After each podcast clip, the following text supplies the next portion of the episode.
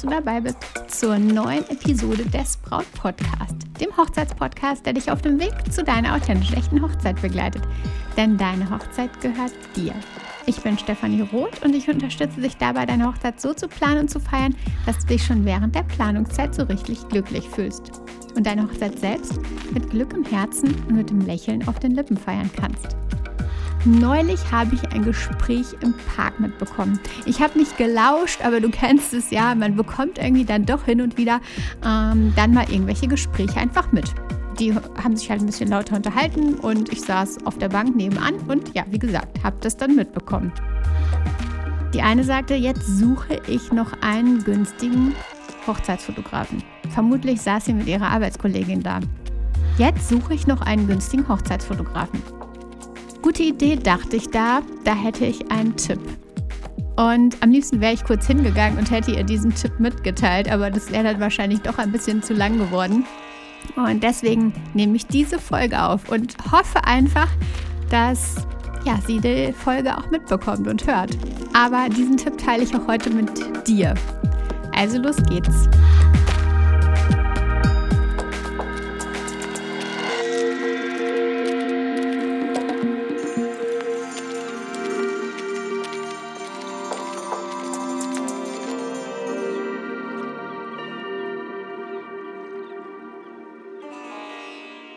Vielleicht hast du gerade zum allerersten Mal dein Hochzeitsbudget kalkuliert. Du hast dir die groben Summen notiert, die da auf euch zukommen und hast mit deinem Liebsten dann all die Positionen besprochen. Und vielleicht überlegt ihr, wo zu sparen ist, weil vielleicht das alles doch ein bisschen viel vor, oder euch viel vorkommt, weil es ein bisschen wuchtig wirkt. Wo lässt sich also nun sparen? Vielleicht beim Fotografen? Oder sich den Fotografen einfach schenken lassen?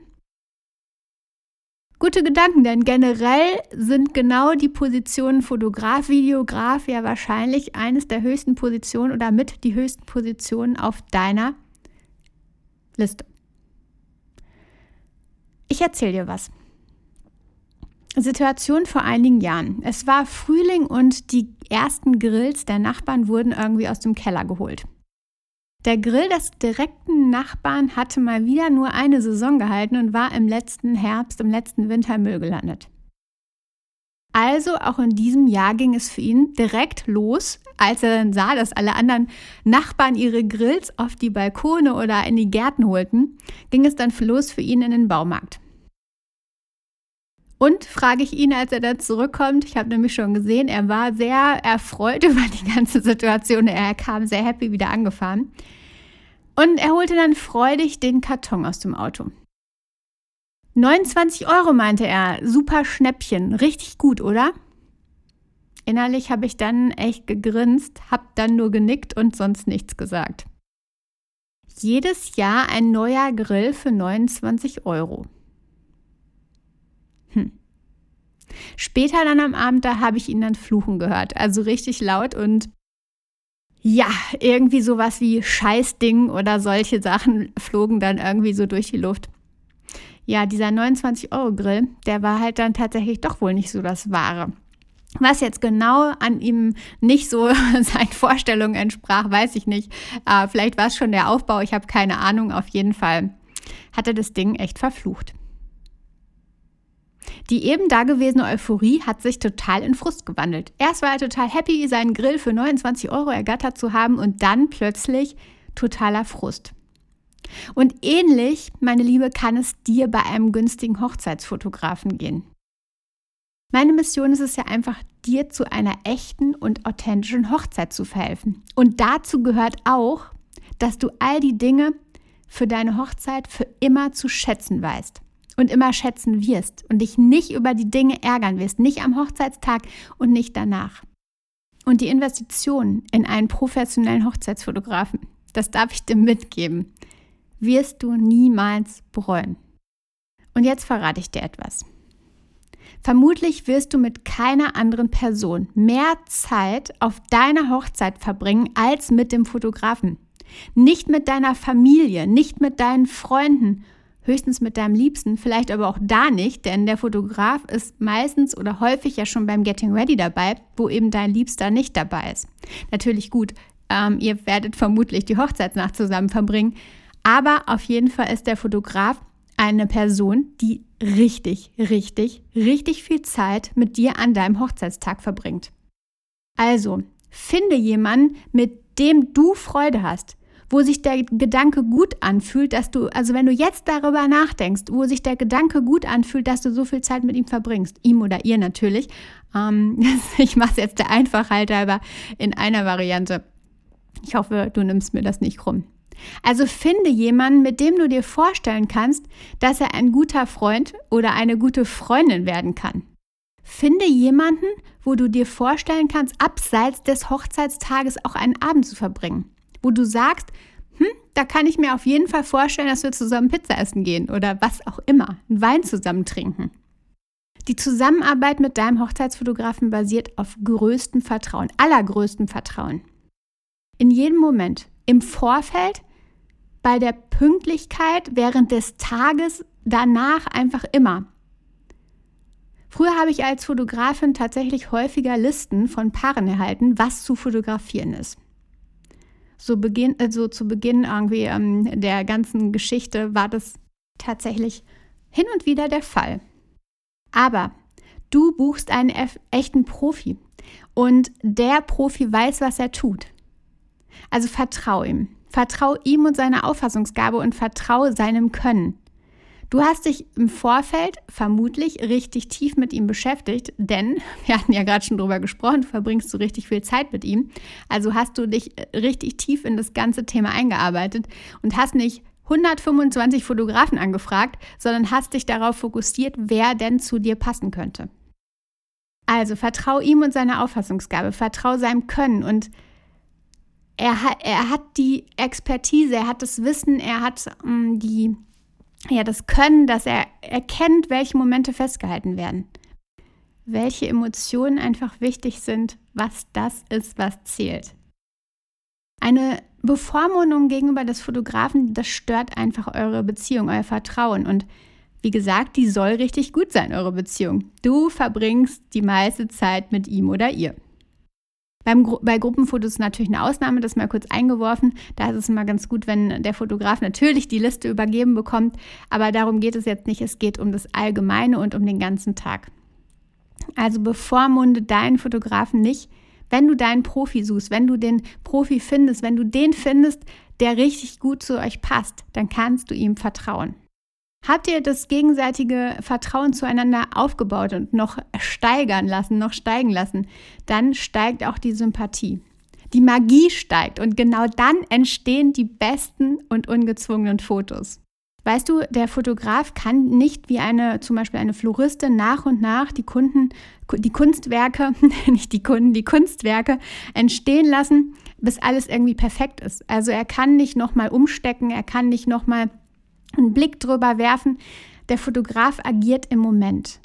Er braucht die Verbindung zu dir und deinem Liebsten. Er braucht die Verbindung zu den Gästen.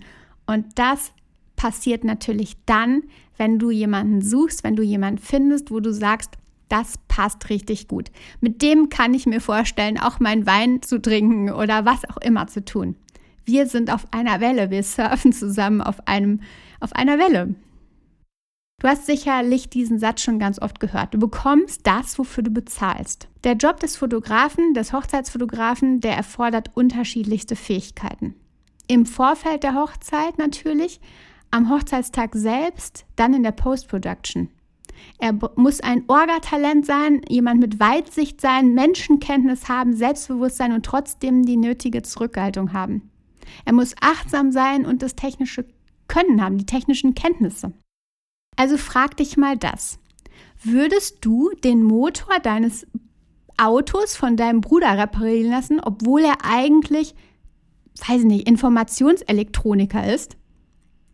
Oder würdest du dich von deiner Cousine, die eigentlich Alten, als Altenpflegerin arbeitet, für eine Operation anvertrauen? Also möchtest du einen Hobbyfotografen den, Au den Auftrag geben, deine Hochzeitsfotos zu machen obwohl er sonst Landschaften, Hunde oder vielleicht manchmal Kindergartenkinder ablichtet?